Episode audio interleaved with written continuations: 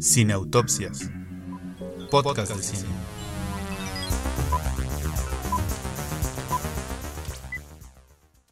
¿Qué tal amigos? ¿Cómo están? Les damos las gracias por acompañarnos en esta primera emisión de Cineautopsias, podcast de cine. ¿Cómo estás, Julia? Eh, muy bien, Alberto. Eh, contenta de estar aquí, de, de, poder platicar sobre películas y series que me encantan, que me apasionan, así que estoy muy agradecida de poder compartir todo esto con ustedes. Gracias por haber aceptado esta invitación a la aventura cinéfila. También gracias a Lázaro por acompañarnos. Los tres estamos un poco nerviosos, pero más contentos de poder compartir con ustedes nuestra pasión por el cine y todo lo que está a su alrededor. Sí, sin duda encontrar a alguien con quien compartir y discutir todo aquello que nos apasiona, bueno, es algo que lo hace todavía mejor, así que estoy muy agradecida de poder estar aquí. Muy bien, bueno amigos, lo que vamos a hacer aquí es platicar y criticar películas que estén en cartelera y que estén en boca de todos. Los contenidos que se encuentren en Netflix y otras plataformas que tengan una alta calidad también los vamos a reseñar. Y uh, vamos a tener una sección en donde vamos a hablar de películas y series por la simple y sencilla razón de que nos gustaron. Y bueno, tal vez algo importante de mencionar antes de que comencemos con esta primera emisión es el tema de los spoilers. Nuestra postura en este podcast sobre los spoilers es, bueno, vamos a buscar eh, que la, la, experiencia de ver una película, así simplemente la queremos comentar, queremos dar nuestro punto de vista, generar con ustedes una reacción, pues ya sea de acuerdo o de desacuerdo, para que podamos dialogar en torno a ella. Y bueno, por lo mismo, siempre daremos tiempo de ver las películas que estén en cartelera. Eh, no las comentaremos al día siguiente de su estreno, ni mucho menos, pero vaya, hablaremos libremente de, de, toda la trama, así que supondremos que ya las habrán visto para entonces. Y en caso dado que no las hayan visto, no se preocupen, de todos modos nos pueden escuchar. No teman a los spoilers. Lo importante en el cine no es lo que se cuenta, sino cómo se cuenta.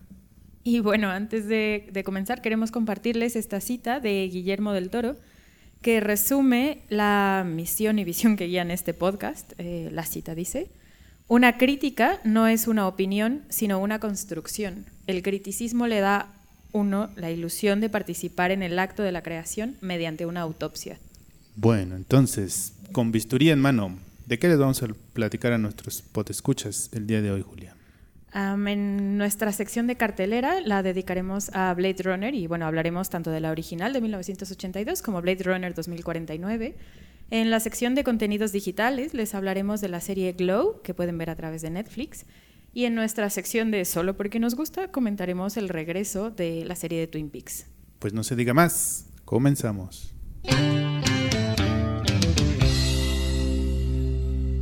Reportando desde Hollywood, La Raza y varios más. Nuestra primera película para comentar y criticar es Blade Runner. Esta es una película de Estados Unidos, dirigida por Ridley Scott, estrenada en 1982 y está basada parcialmente en la novela Sueñan los androides con ovejas eléctricas de Philip K. Dick. La película narra la historia de Richard Deckard en su búsqueda de tres replicantes que intentan rebelarse.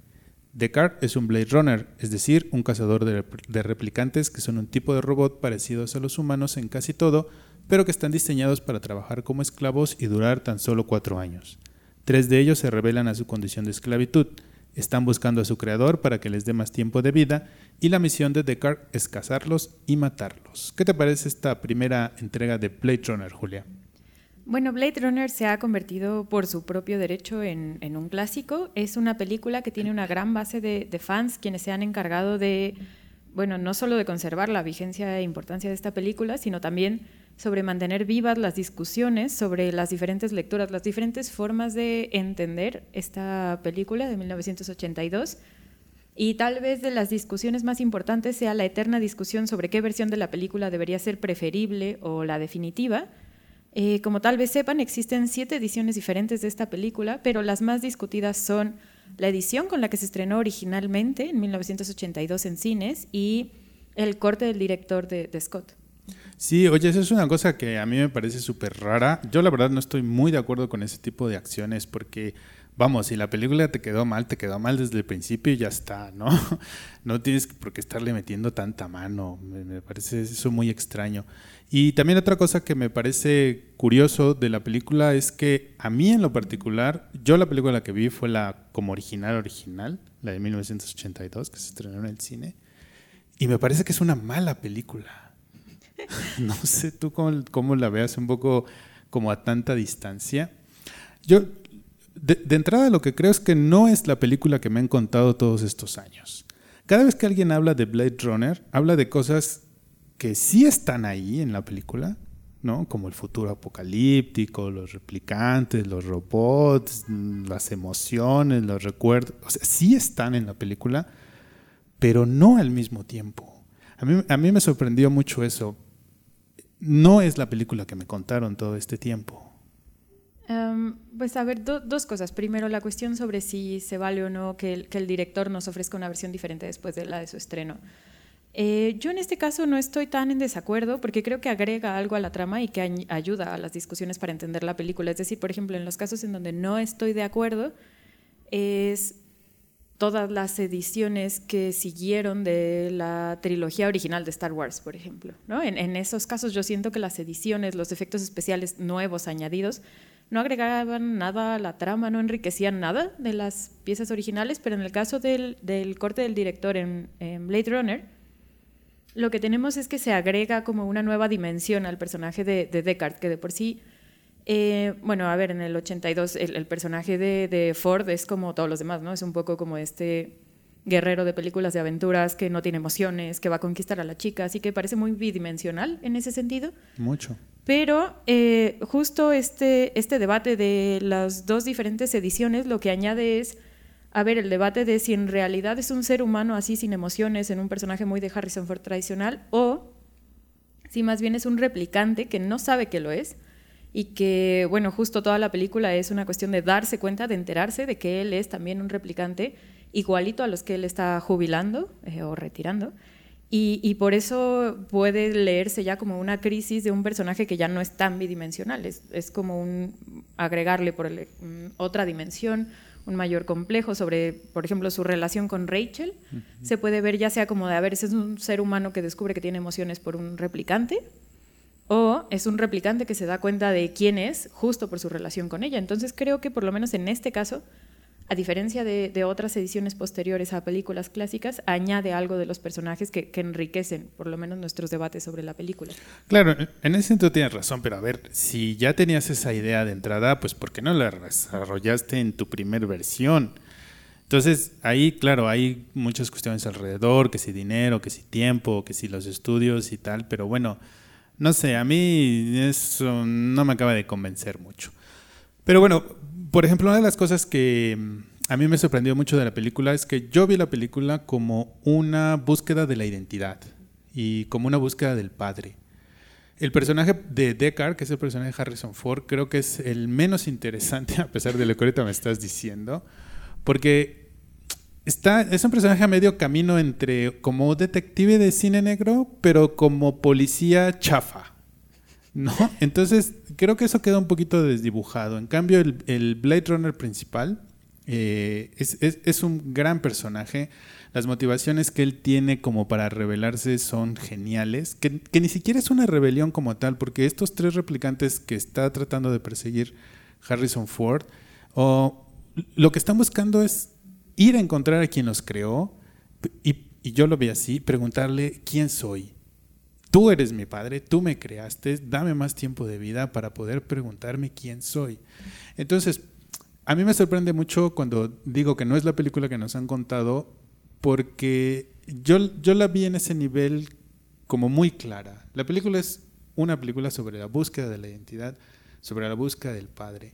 Y, y esta parte de la tecnología y del futuro o sea, sí está, pero no entiendo por qué es tanto como la atmósfera y la reverencia hacia esa parte de la película, cuando casualmente, excepto por Coca-Cola, pero todas las demás marcas que aparecen en Blade sí, Runner sí. quebraron unos años después, ¿no? Sí. Entonces, a mí, a, a mí, la película no me gustó mucho, la verdad, pero me gusta el tema de la búsqueda de la identidad, de la búsqueda del padre, y sobre todo a partir de una criatura que se supone que es completamente artificial. Eh, sí, a ver, el tema de la identidad yo creo que es de los más importantes y de hecho, eh, solo por mencionar, hay una discusión filosófica muy importante de cuál es la relación entre la memoria y la identidad personal. Y yo creo que Blade Runner es una de esas películas que nos permiten discutirlo muchísimo, es decir, esta icónica escena de Rachel en donde Harrison Ford le hace ver a, Rachel que todos sus recuerdos son fabricados, aunque ella lo sienta como reales, en realidad fue programada para recordar algo así. Entonces lo que nos hace preguntarnos es, bueno, nuestros recuerdos son una fuente fidedigna y confiable para conformar nuestra identidad personal. Es, es menos fiable o, o no tenemos identidad personal si estos recuerdos son prefabricados y por qué tendrían que ser menos valiosos para la identidad de alguien solo porque fueron eh, fabricados. Y a ver un poco por lo que dices de no es la película que nos contaron. Yo creo que es una película que en gran medida la han hecho los, los fans después, porque eh, incluso esta, esta grandiosa frase eh, final de Roy, este replicante que, como dice, se lleva a la película, pues todos sabemos que, que, la improvisó él, esta línea de como lágrimas en la lluvia, él, ese, todo ese diálogo en donde él empieza a decir todo lo que recuerda y todo lo que se perderá, aunque parezcan que son recuerdos falsos, pues todo eso en realidad fue improvisado, no fue eh, parte de la visión de Scott inicialmente. No, no para nada. Y, que además, de alguna manera, abonaría a mi punto. Este, este actor en su personaje entendió mejor la esencia de lo que querían contar que el propio Ridley Scott y por eso le salió mal la película. ¿No? Y justo esa frase, todo el, speech que hace, todo, todo este diálogo que está antes de matar a, que al final no lo mata, a Harrison Ford, es esa parte, ¿no? De decir yo tengo todos estos recuerdos, yo he visto todas estas cosas, siento emociones por todo eso y no soy humano. Sí. ¿Qué onda? Entonces, ¿quién soy? Sí, y claro, y bueno, esta, como lo que tú decías, de la búsqueda del padre, yo creo que es también hacer responsable a Tyrell de, sus creaciones, es decir, con qué derecho van y crean ¿no? Eh, a, a, estos robots que claramente tienen una forma de autoconciencia, de darse cuenta que están vivos, que recuerdan, que tienen sentimientos, aunque sean programados o no, y que tengan mayor o menor complejidad. La cuestión es cómo podríamos ser responsables, nosotros los seres humanos, de tener estas creaciones que parecen tener una vida propia y qué es lo que están reclamando. Entonces yo creo que, ah, solo como para defender esta primera película, eh, a ver, en realidad creo que, Scott fue muy valiente en tratar de hacer una película pues de ciencia ficción, de acción, que está tan conceptualmente cargada. Es decir, que hay tantas discusiones filosóficas y conceptuales importantes detrás, como dices, eh, identidad personal, eh, memoria, cuestiones hasta incluso como de, bioética o cuestiones de ética, y, y, está tan cargada la película de eso, y al mismo tiempo tratar de hacerla comercial, normalmente es una apuesta arriesgada, y ya no digamos en los ochentas. En eso tienes razón. Y la película se queda a medio camino, la verdad, porque como película de detectives, que también es otra de las lecturas que tiene, el personaje de Rick Deckard como detective, o sea, falla fatalmente. Es el peor detective de la historia. No, no, seguro no el, el peor, pero, o sea, seguro se me pueden ocurrir peores, pero eh, pues sí, la verdad es que es una película que construyó como todo su estatus mítico años después de su estreno, que, en su estreno no tuvo el éxito, bueno, como ahorita, y, un poco para pasar a Blade Runner 2049, en realidad tampoco tuvo el éxito en taquilla como lo esperaban, y, yo creo que es una cuestión complicada de qué éxito pretendían tener. Pero es que es justo por eso, porque la película al final no, no se decanta ni por ser una película de acción, ni por ser una película de reflexión, ni, eh, pero bueno. A ver, cuéntanos, ¿de qué va Blade Runner 2049? Bueno, eh, Blade Runner 2049 se acaba de estrenar este año, 2017. Eh, Denis Villeneuve es el, director ahora y bueno, tenía muchísima presión de si realmente se iba a animar a hacer una secuela de, una película que ya es tan respetada y admirada por su propia base de fanáticos, pero bueno, él decidió que era una oportunidad demasiado importante como para dejarla pasar o por lo menos dejársela a alguien más. En este caso, eh, el protagonista, eh, Ryan Gosling, recibe la batuta de Harrison Ford en la película y en la vida real. Eh, su personaje se llama K y bueno, muchos han leído como alusiones al personaje de Kafka, pero bueno, no vamos a profundizar por ahora en eso. K es el personaje principal. Él es un replicante que también se dedica a jubilar replicantes. Él, desde el inicio, a diferencia de Harrison Ford en la edición del director, él sí sabe desde el inicio que, él es un replicante y que a eso se dedica. Y de hecho, eso es lo que le echan en cara a pocos minutos eh, de empezada la película. Le dicen, ¿cómo tú puedes hacer esto a los de tu propia, especie. o a los que son como tú? ¿no? Bueno, entonces un poco la película comienza así, con, con K eh, descubriendo eh, debajo de un árbol que hay una caja con huesos de una replicante que parece haber dado a luz. Y bueno, esto de que los replicantes se puedan reproducir es en general como el, detonante de toda la trama, ¿no? ¿Cómo es posible que las creaciones artificiales de los humanos sean capaces no solo de tener autoconciencia y emociones complejas, como ya lo habíamos visto en la primera entrega, sino ahora que sean capaces de reproducirse, de, tener esta experiencia que nosotros consideraríamos tan biológica, auténtica, humana, de, poder reproducirse. Entonces, bueno, parece que eso nuevamente abre el debate sobre qué implica que eh, sea una inteligencia artificial, que tenga un estatuto menor al humano, ¿no? éticamente hablando, y eh, pues en general de eso va la película, un poco para no entrar todavía en la trama. Pero a ti, ¿qué te pareció esta secuela? Bueno, a mí me gustó un poco más que la película original. Tampoco es que me haya encantado mucho Blade Runner 2049. Siento que es una película en exceso larga. Hay mucha recreación en la fotografía, en las escenas, en las tomas, en las escenografías, que están geniales. Eso a nadie se, le puede negar, ¿no? El trabajo de de, los diferentes ambientes, de los diferentes colores, los grises, los azules, los ocres, los amarillos, están geniales. Eh, eh, entras en ese mundo apocalíptico que es el 2049 en Los Ángeles y en San Diego a la primera, o sea, no, no, no, no es un proceso de, inmersión, sino que rápidamente sabes en dónde estás y, y, cuál es el mundo en el que estás parado. Pero creo que es larga y eso opera un poco en su contra de, la, de la película, ¿no? Sí, sí, o sea, es 46 minutos más, más larga que la original, entonces en principio sí, pero bueno, creo que hace como muy buena labor, como dices, en continuar como con la atmósfera de la original, tanto en la música que de alguna forma es tipo Vangelis, respetando la original y la fotografía. Y bueno, yo lo único que diría es que abusa un poco de los giros de tuerca, la, trama, ¿no? Mm, un poco innecesariamente, tal vez con que nos hubiéramos quedado con el primero, en donde K está dudando si en realidad él es humano o por lo menos especial de alguna forma o no, con que nos hubiéramos quedado ahí, a mí me hubiera gustado mucho más en lugar de estar tratando de hacer este giro ingenioso al final, pero bueno, en general eh, me parece una buena secuela. Sí, como secuela a mí me parece que también está muy bien, a diferencia de otras secuelas que se han hecho de otras sagas. Esta segunda parte, por llamarla de esta forma, está bastante bien Incluso creo que puede estar mejor que la primera en cuanto a factura y en cuanto a una serie de cosas, ¿no? Pero bueno, lo más interesante de las dos de Blade Runner es la parte como de la ciencia, como la parte de las implicaciones que la tecnología tiene en la vida del, del ser humano. A mí fíjate que la cuestión de los giros de la historia creo que fue lo que más me gustó, porque esos giros en la historia justo van eh, permitiendo que entren los, los, temas eh, filosóficos, los temas de tecnología. ¿no?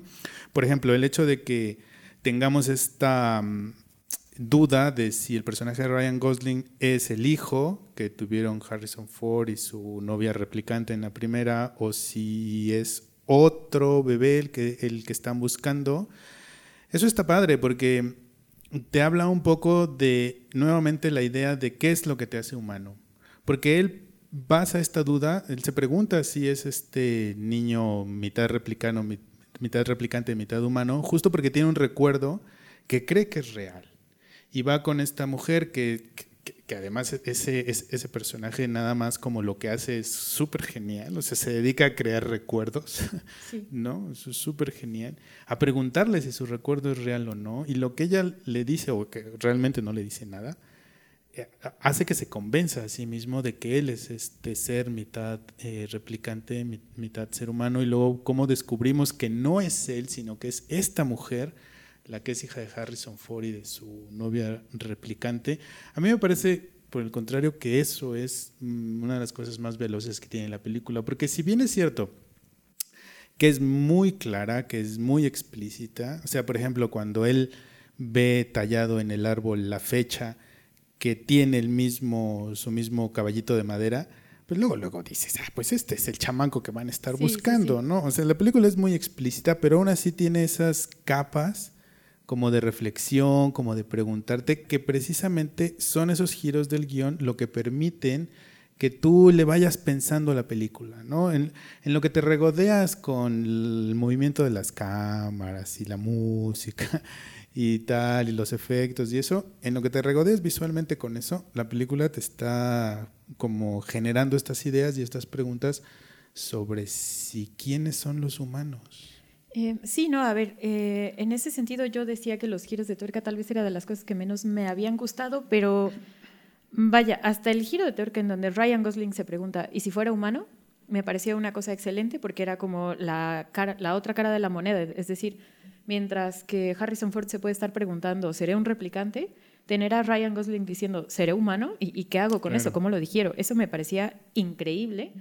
Eh, que al final fuera esta chica, ya no tanto, o sea, siento que ese último giro de tuerca en donde no siempre fuiste un replicante y en realidad era la chica, pues e, eso es lo que yo sentí que era un poco innecesario, porque realmente la pregunta ya era muy fuerte, tienen como esta necesidad de, cerrar todo, es decir, hablando bien de la de Scott otra vez, no quiere responder todas las preguntas, sino que quiere reforzar la cuestión de qué significa ser humano. Y creo que aquí justo con ese último giro de tuerca de mm, no es la chica, así que ella te dio su recuerdo y por eso, a mí me hubiera gustado mucho más ese giro, de qué hubiera pasado si un replicante pudiera dudar de si es en realidad humano o si ya avanzó un paso más hacia lo humano, por decirlo de alguna forma. Creo que ahí la película mm, tenía un gran punto a su favor. Sí, bueno, vamos a terminar este, este comentario sobre Blade Runner 2049. Le voy a hacer dos preguntas a Julia. Creo que una la tiene ya bien clara. ¿Es Harrison Ford un replicante? Sí, quiero decir que sí. Sí, por supuesto que es un replicante. No, por supuesto no. A mí me gusta, a mí me gusta este suspenso de ojalá no tengamos todo claro en la vida, porque y, si mm. sí, o sea, y si todos somos mejores de lo que pensamos y no, esta duda. Yo, yo para mí es seguro que es un replicante porque ningún ser humano en sus cabales se enamoraría de una réplica. No, pero ya tenemos Hair y, ya tenemos a mucha gente enamorada de... hay, almohadas en Japón con las que te puedes casar. O sea, de que un ser humano se puede enamorar de la inteligencia artificial, yo sí. Pero en 1982, cuando Harrison Ford se enamoró de su replicante, no había nada de eso. Y la otra pregunta que te quiero hacer... Bueno, no importa, no importa. Sí. Y la otra pregunta que te quiero hacer está a punto de olvidárseme, ojalá que no se me olvide. ¿Sueñan los androides con ovejas eléctricas? Pues yo creo que la inteligencia artificial nos rebasa, así que tendrán sueños igual de complejos que los nuestros y supongo que igual de significativos, así que voy a querer decir que sí también a esa. Muy bien, hasta aquí nuestra reseña y crítica de las dos Plate Runner. Ahora les vamos a platicar de una joya escondida en nuestra sección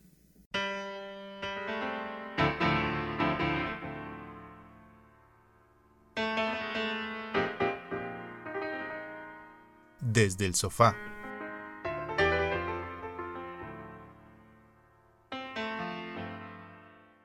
Bueno, en esta segunda sección les vamos a hablar de esta serie Glow, eh, Gorgeous Ladies of Wrestling, eh, que pueden ver a través de Netflix ahora.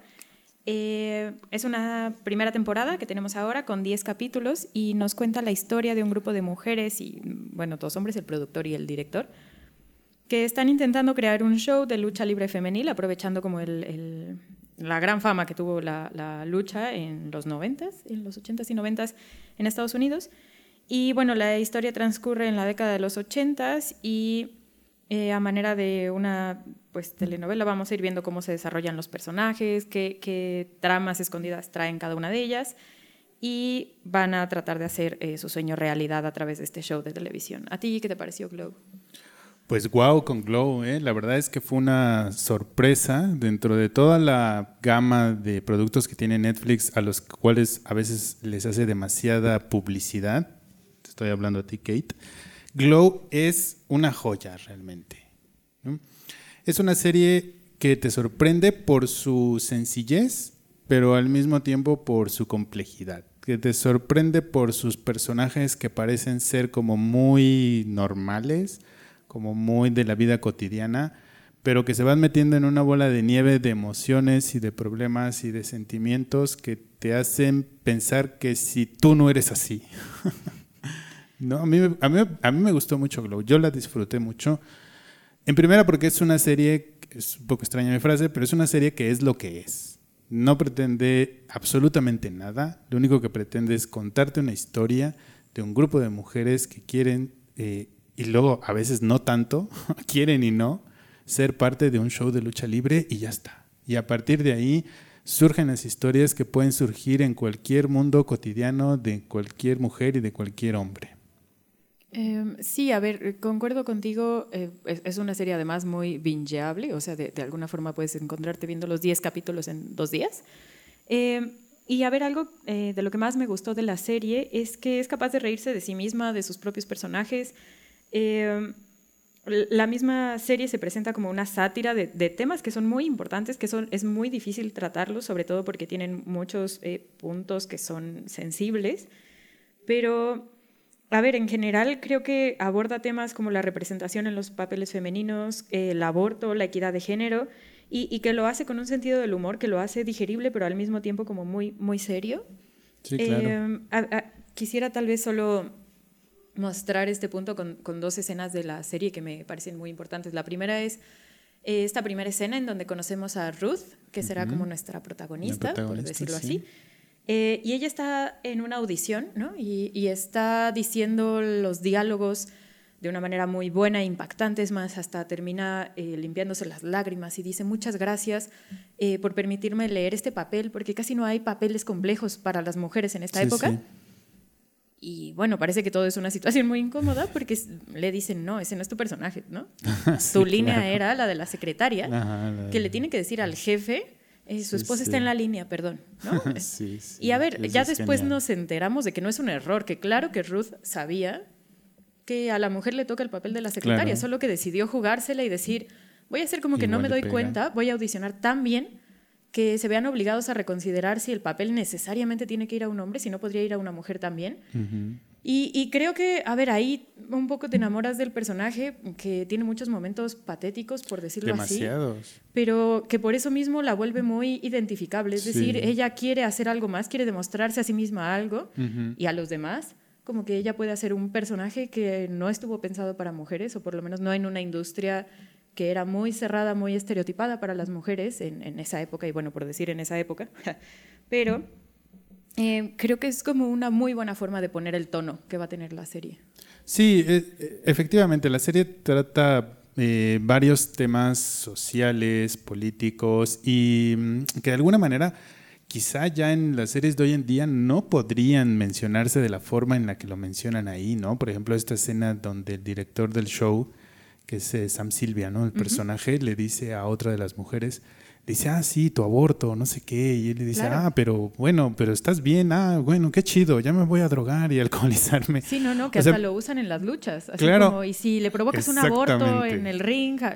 No, imagínate que viéramos una representación de un aborto o algo así en un programa de televisión, se nos cae el mundo. Y, y eso es interesante de la serie, porque te está hablando de cosas que hoy en día la corrección política ha hecho que no se puedan tratar desde un punto de vista amplio, como puede ser el de la comedia. Y a través de este patetismo de los personajes, a través de estas situaciones como cotidianas, tú te vas dando cuenta de que estos temas como, como de violencia, como de misoginia, como de machismo, están en todos los niveles. Y que es importante mostrarlos de alguna manera y en particular esto lo eligen a través de, la comedia, pues para visualizar ese tipo de actitudes, ¿no? Que vienen arrastrándose pues de tiempo atrás. Sí, yo creo que es una de las virtudes de haber elegido eh, que el tono de la serie fuera la comedia. Les permiten tratar temas muy serios, muy difíciles, sin abandonar eh, como los compromisos de lo políticamente correcto, porque creo que sí quieren hacer denuncias, ¿no? Como de, fíjense qué industria más machista teníamos como reflejo de la que tenemos hoy en día, por decirlo así, que cada vez lo es menos, pero vaya, como una denuncia también, pero desde un sentido del humor que lo hace mucho más identificable, más fácil de digerir. Es más, yo creo que pueden ser mucho más precisos y agudos en sus demandas. Claro, por supuesto. Con el humor que tienen. Y de hecho, o sea, qué bueno que mencionas lo del aborto, porque justo es una serie que, que maneja el tema del aborto como pocas recientemente, porque hay un momento que es muy, muy emotivo, y, aquí va el spoiler. Hmm. Eh, Ruth toma la decisión de, de abortar, ¿no? porque no, no va a tener el bebé. Y entonces Sam Silvia, que es el director del, del show, la acompaña porque entiende que es un momento muy difícil y que ella no quiere ir sola y que no tiene a nadie más con quien ir, así que la acompaña. Y cuando llegan, eh, la recepcionista asume que es una relación ilegítima y que por eso van a abortar, ¿no? O sea, como la vergüenza Sí, sí, sí. moral y social de tu mujerzuela vienes a abortar y aquí viene tu novio ilegítimo como a tapar lo que hizo, ¿no? Y en un gran momento, que Sam Silvia no es un personaje, a ver, es muy carismático, pero no tiene muchos momentos que lo rediman, No, para nada. pero este es uno de ellos y creo que es muy bueno en donde le dice, no, es mi esposa. O sea, ¿por qué asumió Sí, cosas claro. que no, no? ¿Por qué Los dos lo decidimos que no era un momento para tener un hijo y se acabó.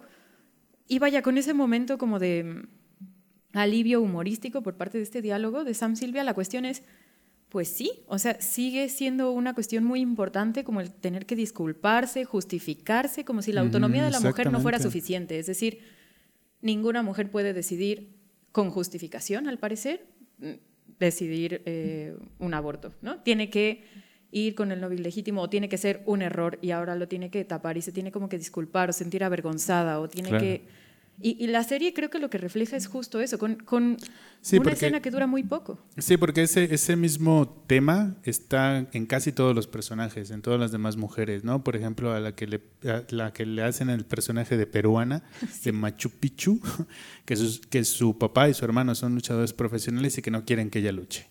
Entonces, de alguna manera, pues también es su batalla por el reconocimiento público de hacer, de tomar sus propias decisiones y, y de, y, y de seguir su, su camino, ¿no?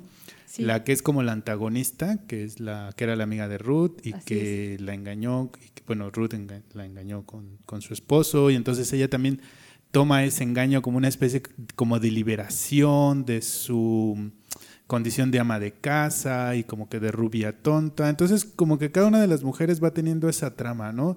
De, de, de en el ring mostrar esa liberación que tienen como seres, eh, como personas autónomas, ¿no? Como capaces de tomar las riendas de su propio destino.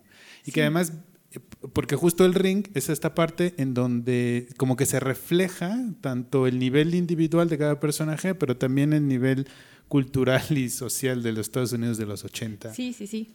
No, y que, a ver, como dices, la, la, la belleza del ring y de las luchas en este caso es poder combatir los estereotipos femeninos en donde, lo quieran o no, las mujeres de la serie estaban enmarcadas en ellos. Es decir, por ejemplo, eh, una chica que es india tiene el personaje de terrorista en el ring, ¿no? Y entonces solo por cómo se ve. Sí. Y la cuestión es que es un estereotipo de, Sí, de sí. mujer árabe con la que tiene que lidiar, aunque ni siquiera sea eh, árabe, sino que es india, pero la cuestión es, así me ven y con este estereotipo tengo que cargar. eh, y, y en general todos los personajes de las luchas son estereotipos femeninos Sí, con sí. los que afortunadamente se pueden eh, luchar y eh, por lo menos en el ring pueden quedar de alguna forma como descalificados. Sí, y una cosa padre que tiene la serie que asumen muy bien, lo asumieron muy bien los gringos, es que la lucha libre es un espectáculo. Sí, Porque aquí en México luego se ofenden, ¿no? Los de la lucha libre, porque hay una tradición un poquito más larga de eso, de, ser un deporte, de tener su base en la lucha greco-romana, pero allá es un espectáculo. Y así te lo presentan desde el principio. Esto no nos lo estamos creyendo. Vamos a entrenar todo, cómo nos caemos, cómo nos golpeamos, cómo vamos a volar, en qué momento lo vamos a hacer. Esto es un espectáculo. es un espectáculo, pero que conlleva un entrenamiento físico, un compromiso.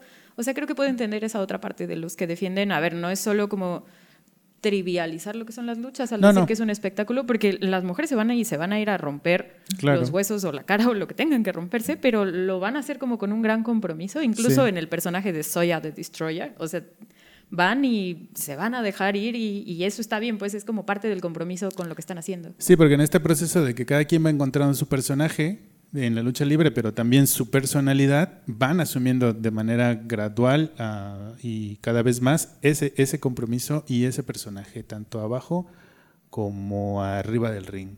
Y por supuesto, como son los 80, los malos tenían que ser Los rusos. los rusos. ¿no? Es, esa, esa, esa- ese, ese giro que encontraron, bueno, que no es un giro porque los malos eran los rusos en los 80, de hacer Soya de Destroya contra Liberty Balance, la pelea final, eso es genial.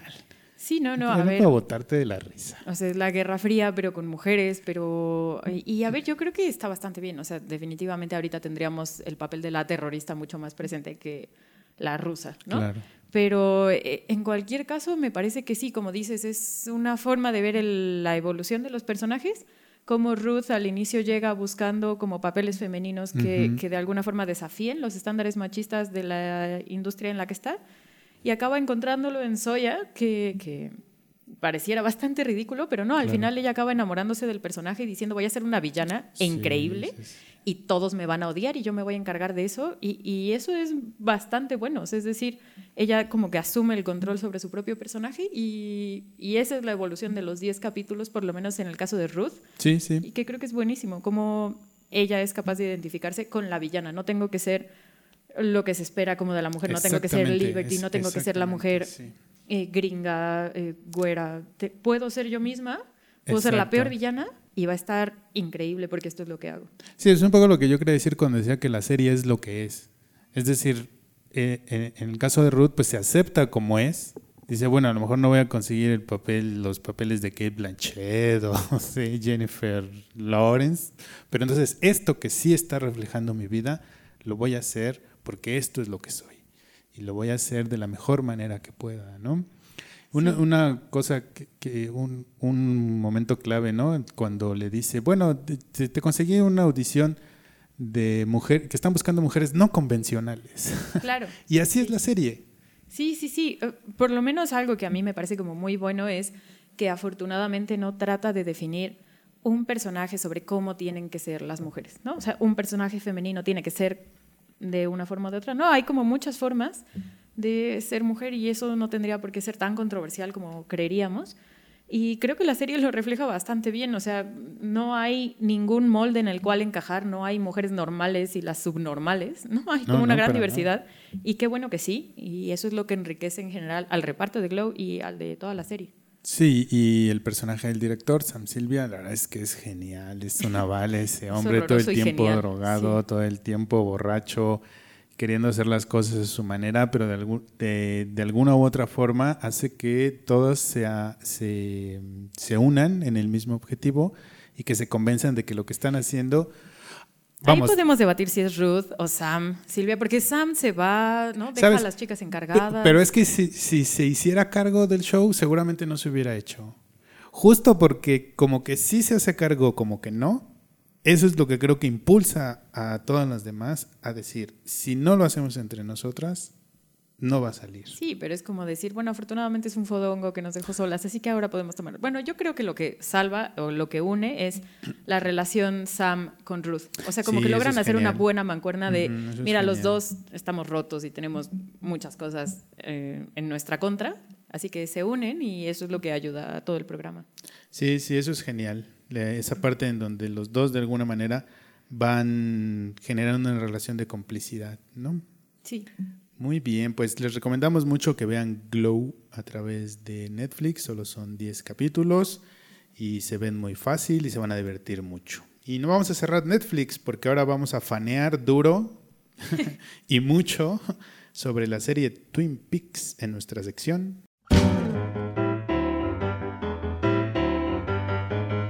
Solo porque nos gusta.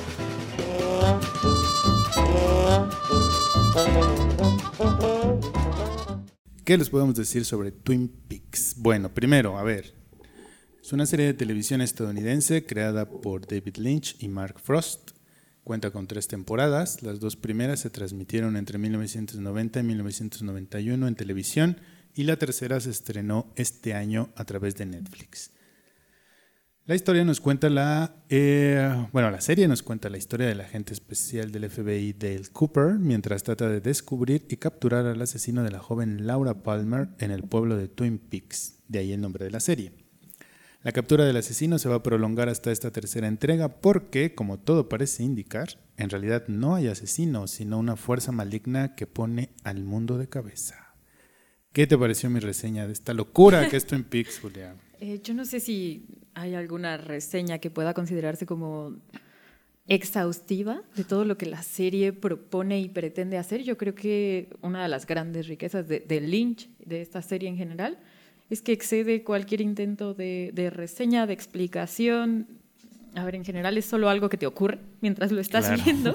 Entonces, bueno, sí, efectivamente, el asesinato de Laura Palmer es el que Sí, es el detona, ¿no? Exacto, es como un hilo conductor que de alguna forma nos da seguimiento y que nos va a llevar hasta el terrorífico final de la tercera temporada, ¿no? Sí está ahí como un tema de fondo, pero están ocurriendo tantas cosas al mismo Claro. tiempo que efectivamente es, es muy difícil de, de decirles de qué va Twin Peaks si no lo han vivido. Sí, al igual que Blade Runner, la de 1982, por supuesto, Twin Peaks y en sus temporadas, la del 90 y el 91, se, han convertido en una serie de culto. Si bien pasaron en la Sí. televisión abierta en Estados Unidos, la serie no era nada que la gente hubiera visto hasta ese momento, porque por un lado era una serie, digamos, normal, lo que en Estados Unidos llaman un soap opera, que aquí sería como el equivalente a las telenovelas. Había personajes un poco de todo tipo, había historias de amor, había engaños.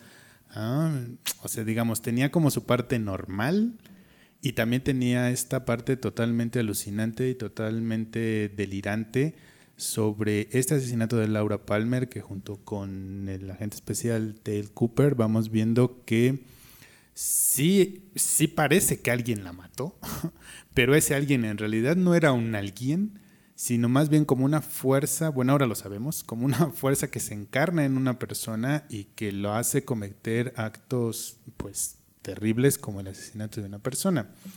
Y que está muy en consonancia con los trabajos eh, fílmicos de David Lynch, que en general, pues, esa es una de sus líneas narrativas, ¿no? Está siempre el suburbio norteamericano, está como la tranquilidad, como la normalidad, pero por debajo de eso hay una gran cochinada, hay una gran mierda en el, de- debajo del, del- del suburbio. Y son estos elementos como fantásticos, por llamarlos así ahora, que van sacando las mejores o las peores cosas de, de las personas, ¿no? Eh, sí, no, a ver, eh, esto que dices eh, era una serie aparentemente normal ah, hasta cierto punto, porque efectivamente, como dices, no era algo que hubieran visto antes y de hecho por eso se cancela en la segunda temporada, o sea, no era el final que Lynch había previsto, ¿no? Claro. Por eso hace la película después. Y, y mucho de la película se desarrolla ahora en esta tercera temporada, pero justo porque hubo, eh, cancelaron el programa, las audiencias no supieron cómo reaccionar con esta parte exótica, mística que Lynch estaba proponiendo en algo que en apariencia era, como dices, una serie muy tradicional. Había estos personajes que, por ejemplo, estaban enamorados y no podían estar juntos porque sí estaban casados, pero no.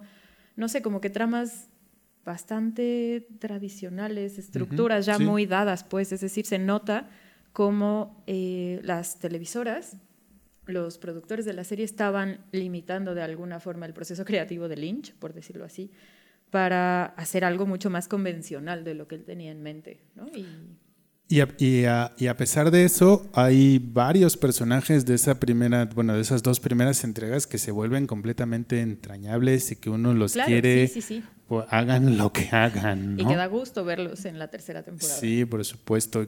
Claro que to- toda la serie está construida alrededor del personaje de Dale Cooper, que es este agente fascinante de- del FBI, que es una especie como sí de agente del FBI, pero también ahora diríamos que es una especie como de expedientes secretos X, pero que tiene un sentido del humor mm, bastante, mm, pues no sé cómo decirlo, como como sencillo pero incisivo. Y hay, hay, hay muchas frases en los personajes, muchas actitudes que hemos aprendido a imitar, que hemos reconocido en, a partir de otras referencias y que iniciaron ahí. Claro. Esa es una gran herencia que tiene esa primera entrega de Twin Peaks. Sí, a ver, eh, Kyle MacLachlan, en, en su personaje de Dale Cooper, realmente pues es, es ya un personaje clásico. Tiene esta cuestión de cómo toma café y cómo disfruta de- del pie de cereza, De que cereza, sí. Lo hace entrañable y te hace desear disfrutar tanto tu café de la mañana, igual que él lo disfruta siempre, ¿no? Y, eh, tiene este diálogo de tú date a ti mismo un regalo al día, aunque sea una taza de café. Y entonces hay algo muy entrañable en ese personaje que te ayuda mucho a, a seguir la historia, porque, a ver, un poco como lo que decías de si Rick Deckard es un mal detective o no. La serie de Twin Peaks tampoco es una serie de detectives en ese sentido, en donde lo que más No, no. importa es Encontrar. develar quién es el asesino al final, ¿no? O sea, no todo gira alrededor de una escena del crimen, no es quién la asesinó simplemente como por dar un carpetazo a ese caso y ya, sino que efectivamente son personajes que, a ver, eh, Cooper va más allá de, de todo, es, es, decir, parece que sabe de tantas cosas, que no lo presume, pero que está al tanto de todo lo que está ocurriendo, que él es el que realmente sabe qué es lo que está detrás de este gran misterio de lo que le ocurrió a Laura. Y que, que, solo que, que, que, realmente sabe en comparación con los demás personajes, sí, sí, claro, porque claro. en el transcurso también vamos viendo cómo él tiene sus dudas y tampoco entiende muy bien qué es lo que está pasando. Sí.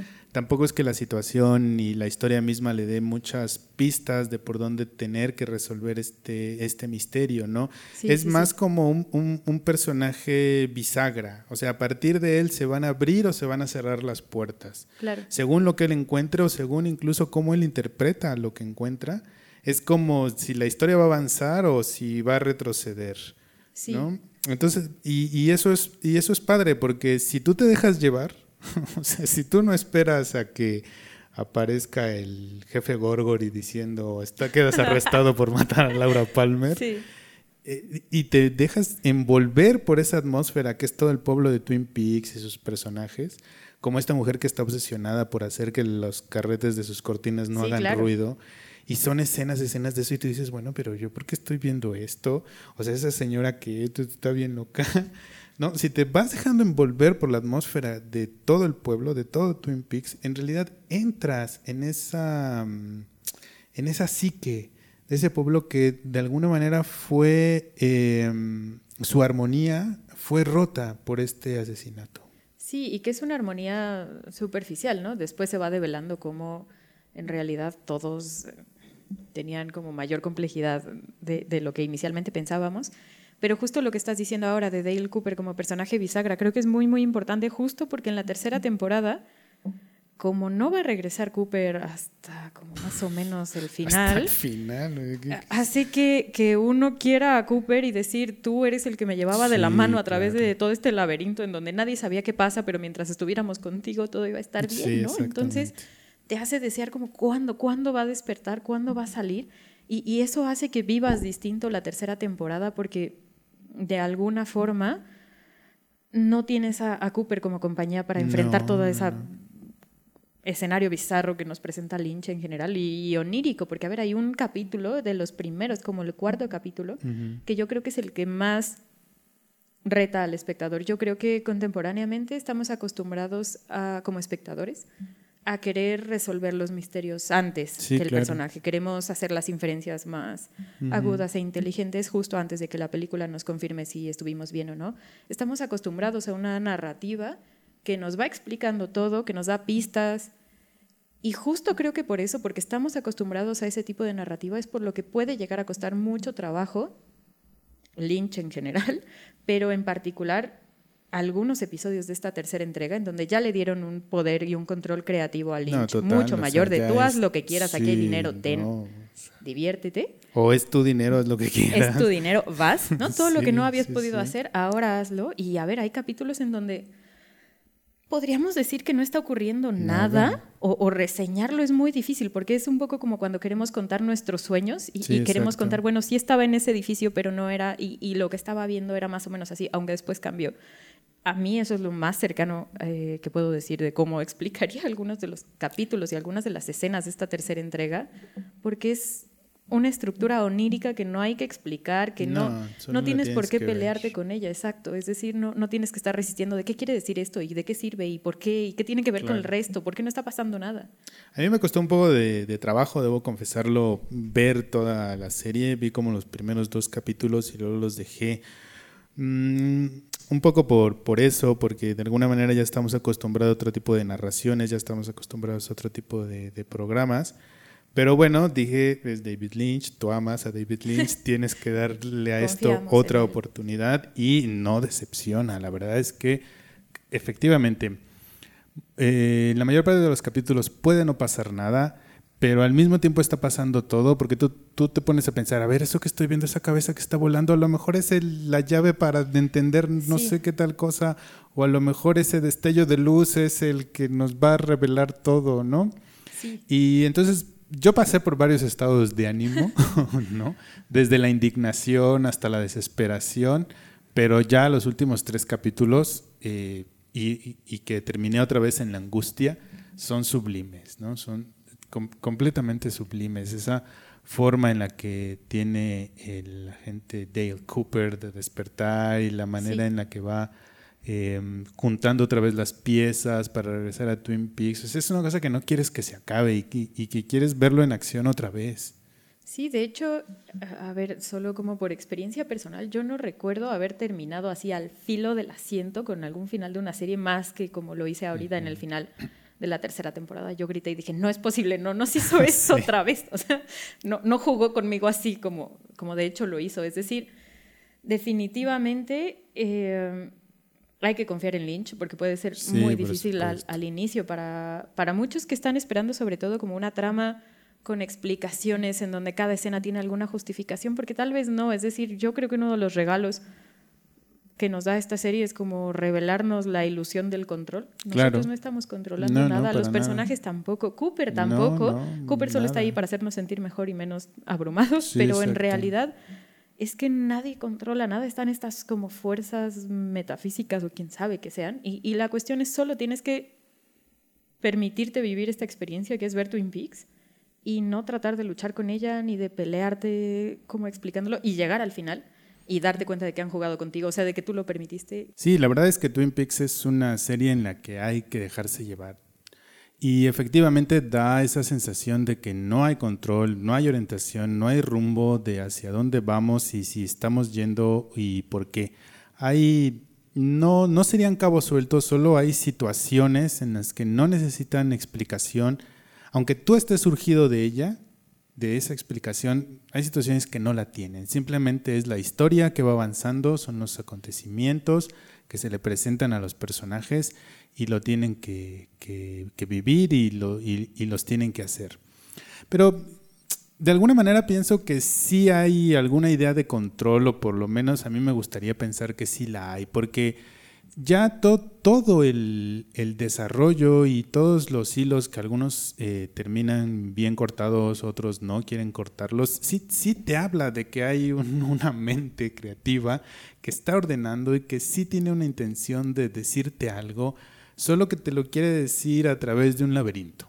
Sí, claro, sí. La, mente de David Lynch está detrás, como el, el genio creador detrás de todo este universo y y él es el que más pistas tiene ¿no? acerca de este universo. Pero a ver, definitivamente hay, hay libros, hay, hay personas que se han dedicado a explicar todos estos detalles pequeños de la trama que igual y a muchos de nosotros se nos pasan de largo, pero seguro, seguro hay una gran explicación de todos los detalles de la trama. Sí, pero la maravilla en, en, este caso y por qué David Lynch es un gran, un gran artista en el amplio sentido de la palabra es que probablemente él tenga claro eh, de dónde empezó y hacia dónde quiere llegar, pero le gusta jugar con el camino.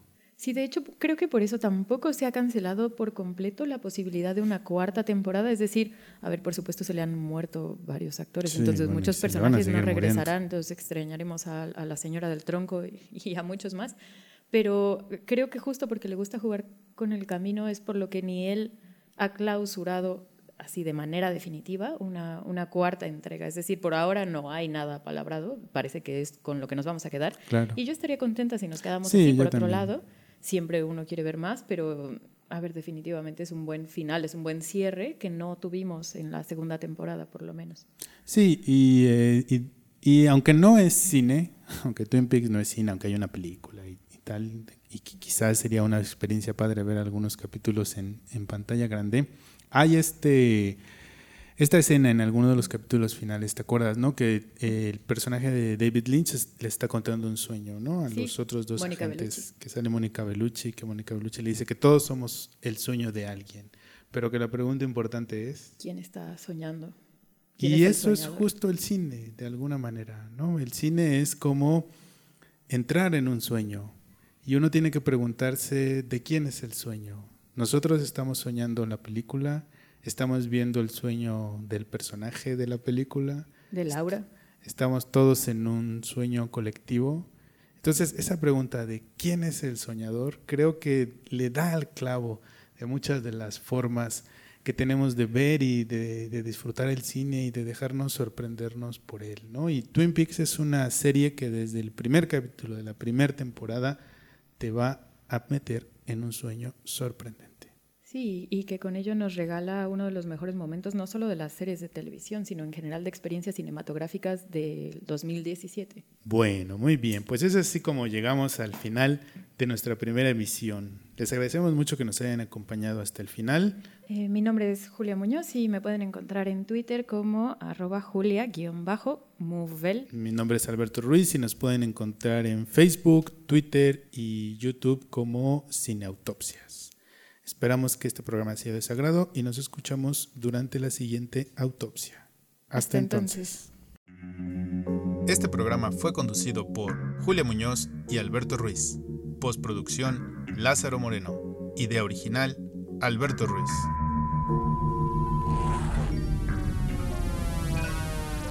Cineautopsias. Podcast de cine.